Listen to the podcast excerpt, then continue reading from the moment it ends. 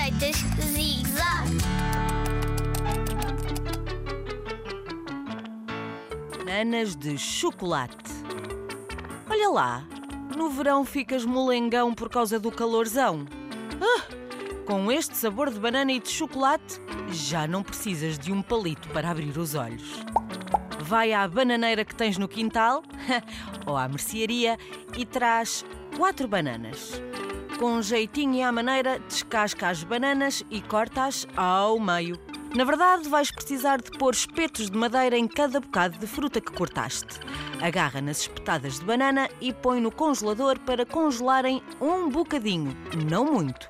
Agora só tens de pedir ao teu adulto que ponha chocolate a derreter. Pega numa colher de sopa de óleo de coco e mistura no chocolate que está a derreter.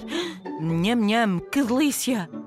Tira as bananas do congelador e dá-lhes um bom banho de chocolate, mas não precisas de ter pressa. Faz tudo com muito cuidado e com muita atenção.